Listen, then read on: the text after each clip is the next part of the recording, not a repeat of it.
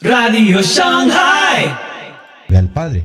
No obstante, en el catolicismo, poco a poco, de forma evolutiva, se ha ido trasladando esta filiación hacia el Padre eh, a una filiación suprema hacia María, una criatura quien ha sido revestida dentro del imaginario romano en una suerte de apoteosis o arquetipo de la perfección. Francisco incluso ha llegado a afirmar que los protestantes o los evangélicos o aquellos que no vean a María como madre son huérfanos, haciendo por supuesto énfasis en dicha falta de filiación con a quien ellos consideran su madre.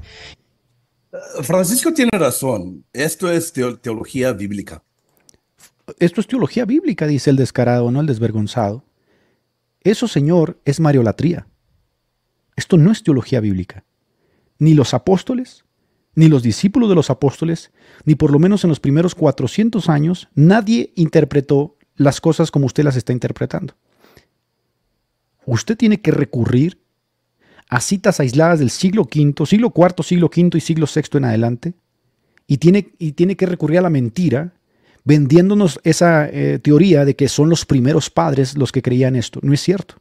La propia erudición católica demuestra que hay un silencio sepulcral, y como dice Hilda Graf, tuvieron que utilizar Apocalipsis 12 a causa de ese silencio sepulcral, porque no hay nada en la Biblia que lo apoye.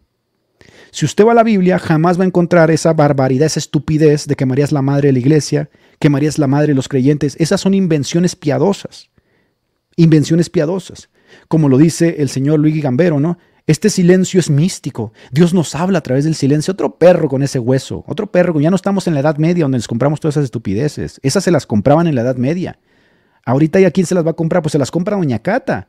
Se las compra por allá el gordo youtuber. Pero venir a vernos la cara de tontos, no, por favor, no, no, no, que, que la teología del silencio, pues esa es la apofática, esa la tienen los ortodoxos. A otro perro con ese hueso se quedaron en la Edad Media, se quedaron en el siglo XII. La forma en que nos acercamos al texto evolucionado, gracias obviamente a las herramientas que tenemos para hacer hermenéutica, hacer exégesis. Entonces ese asunto de que la teología del silencio, Dios nos habla en el silencio y en el silencio está María, no, no, no, sácate a la roña. No, no, sácate a la roña. No, no, mi Pepe Office, así no está la cosa. Pero vamos a seguir.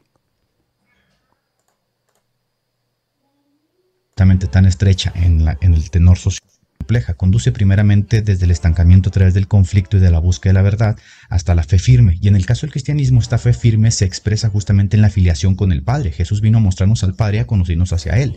De hecho, quien ve a Jesús ve al Padre. No obstante, en el catolicismo, poco a poco, de forma evolutiva, se ha ido trasladando esta filiación hacia el Padre eh, a una filiación suprema hacia María, una criatura quien ha sido revestida dentro del imaginario romano en una suerte de apoteosis o arquetipo de la perfección. Francisco incluso ha llegado a afirmar que los protestantes o los evangélicos o aquellos que no vean a María como madre son huérfanos. Esta declaración de Francisco es herética, porque Jesucristo hizo alusión justamente a la misma palabra al decir que no nos dejaría huérfanos. Entonces, obviamente que esta gente no se toma el tiempo de leer las palabras de Jesús, no le cree a Jesús ni sigue tampoco a Jesucristo. Estos tipos siguen sus propias fábulas, sus propias poesías, sus propias ensoñaciones.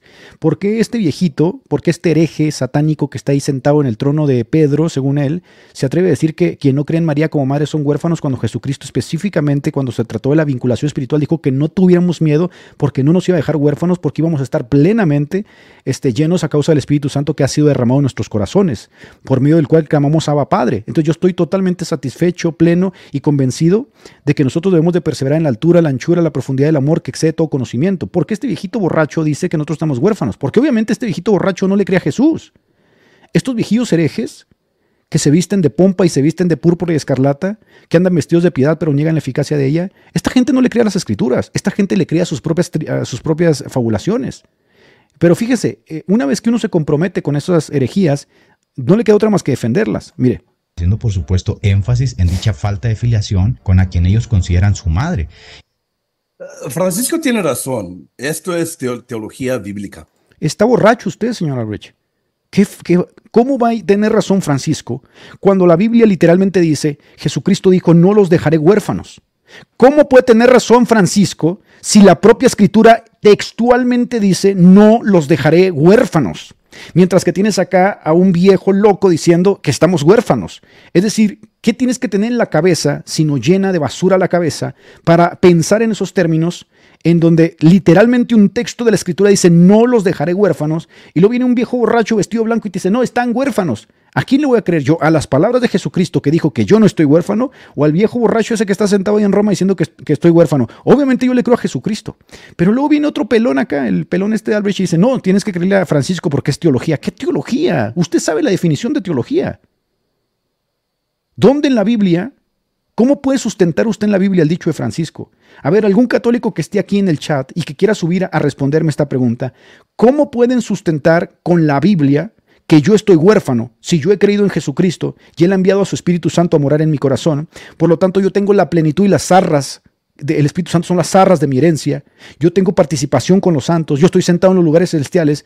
¿Cómo, cómo, a ver, ¿cómo defiende un católico la frase de Francisco que el Señor eh, eh, Maestro Limpio dice que es bíblica? ¿Cómo la defienden? Que es teología bíblica. ¿Cómo la defienden? Si realmente va en contra totalmente de las escrituras, en contra. Literalmente Jesucristo dijo, no teman, no los voy a dejar huérfanos. Y luego viene dos mil años después el borracho este de Francisco y dice, están huérfanos. Ah, caray. Y luego viene el pelón este y dice que sí, que Francisco tiene la razón, que es teología bíblica. No, mi gente, no, es que ya no estamos en la Edad Media. Otro perro con ese hueso. Yo, gracias a Dios, sé leer. Yo podré no tener títulos y lo que usted quiera, pero yo sé leer y yo leo en la Biblia y yo le creo a Jesús. Y entonces el objeto de mi fe no es ni la devoción, ni la tradición, ni Francisco. El objeto de, mi fe son las palabras de Jesús que son vida. A ver, un católico que nos quiera responder cómo defender lo que están defendiendo estos, estos, estos especímenes de que esto es teología bíblica. ¿Cómo lo vas a defender esto? En dicha falta de filiación con a quien ellos consideran su madre. Francisco tiene razón. Esto es teología bíblica y se enseña claramente en Apocalipsis 12. Y luego, ay, Señor mío.